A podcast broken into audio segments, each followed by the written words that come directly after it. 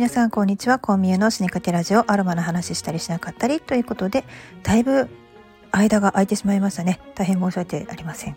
はい。あの夏休みの初めからですね。私と息子、えー、コロナにかかり全滅しておりました。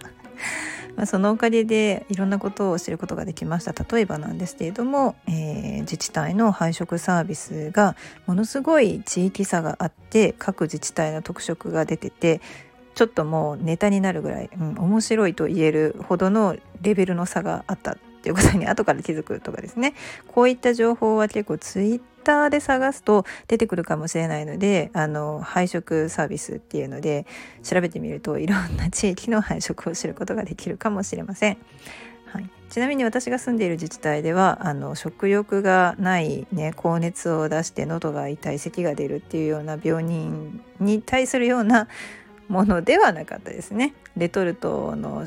まあ、レトルトパックとあとレンジでチンすれば食べられるご飯ですねただ21食分もねいただけるので本当にねあのちょっと元気が出てきた後まだちょっと体がしんどいよ倦怠感残っているよご飯あんまり作りたくないよっていうような時はすごく助かるサービスだなって思いましたがしかし、えー、一つ経験談から言えるのはコロナの陽性が、まあ、身内家族の中で出たあるいは自分が陽性になりそうだですね。PCR 検査が混んでいて、えっと、当日中に検査結果が出ないという状態になっているのであの自分が高熱が出て発熱外来にも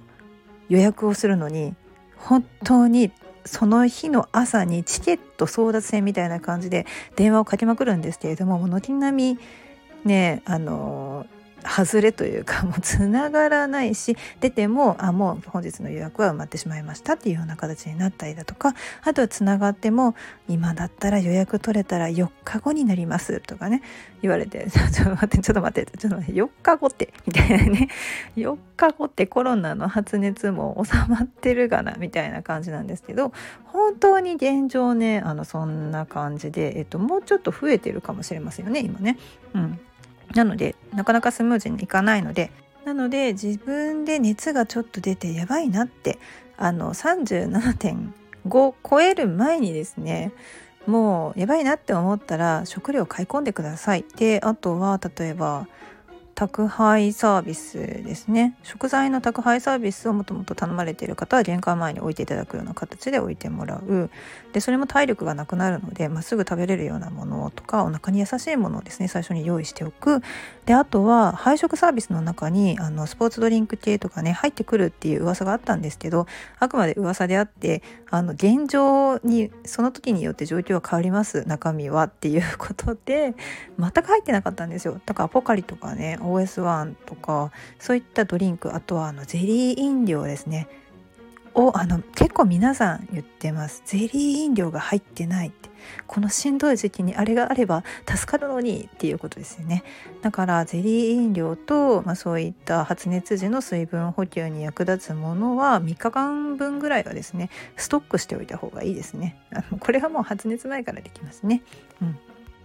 ちなみに熱が出た時っていうのはアロマセラピーはあんまりですね使いません。っていうのもあの自分の免疫力をですね駆使してウイルスをやっつけようと自分で頑張ってくれてるのでそこでまあ無理になんやかんやと解熱をしたり、まあ、しんどかったら使います今回のコロナはやっぱりその普通の発熱と違って体全体がほんとしんどいっていうのがあるので解熱剤使いました。ででも下がらないんですよね言ってもね。うん、なのでそういった場合は解熱剤を使いますがアロマセラピーのいつもの、まあ、強力なやつっていう感じなんですけど例えば、まあ、抗菌抗ウイルス作用が非常に高いと言われているものたち例えばティートリーとかうんとタイムとかあとクローブとかあの辺ですねああいったものは最初はあんまり使いませんでした。ただ、まあ、息子のやつが映るのはちょっと困るなっていう時にクンクンクンってした程度なんですけれどもそれでもやっぱりね、まあ抗えないものはしょうがないなっていう感じのもうほんと最終的にあのペストの時にお医者さんがかぶっていたカラスみたいなあのマスクいるんちゃうかなって思いました。うん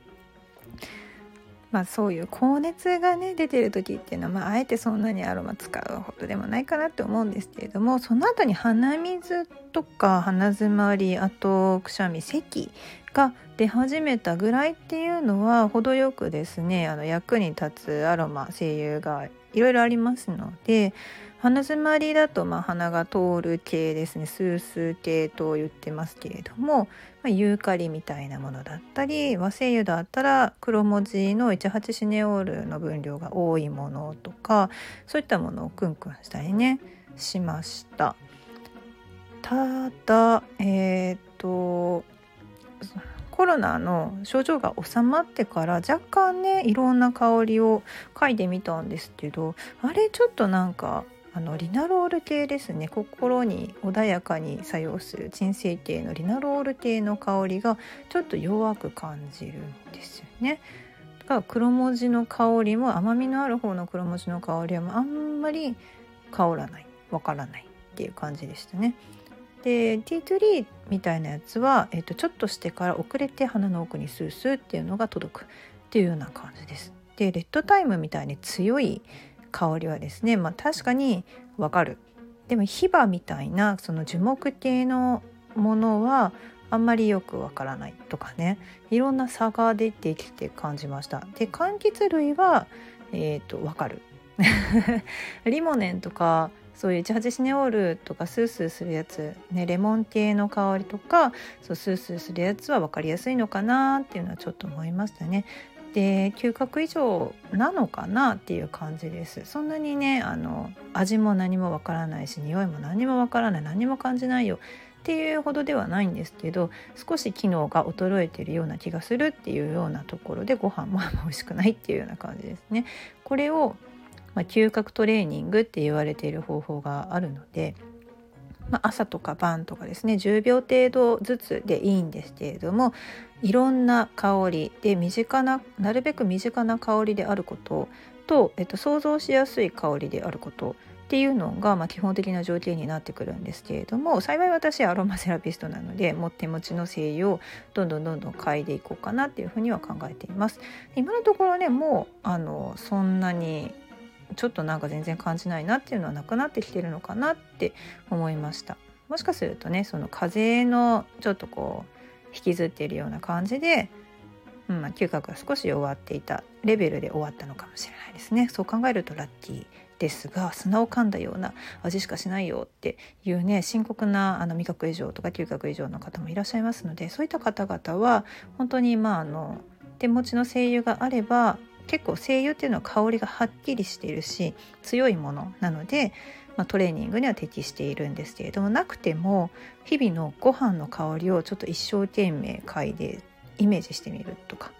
ね、お味噌汁の香りとか食べ物の香りあとはそうですね嗜好品の飲み物とかだったら分かりやすいんじゃないかなと思うんですけれどももし、まあ、コロナにかかった後で嗅覚ちょっと弱ってるかもしれないなって思っわれた方は嗅覚トレーニングという目的を持って、まあ、香りを嗅いでいくっていうのをやってみるといいかもしれません。ということで今日久しぶりのお話はえコロナにかかってたよっていうお話をさせていただきました。はい、ではまたですねちょっと日々の香りネタとかですね育児ネタなんかを喋っていきたいなと思っております。ではでは。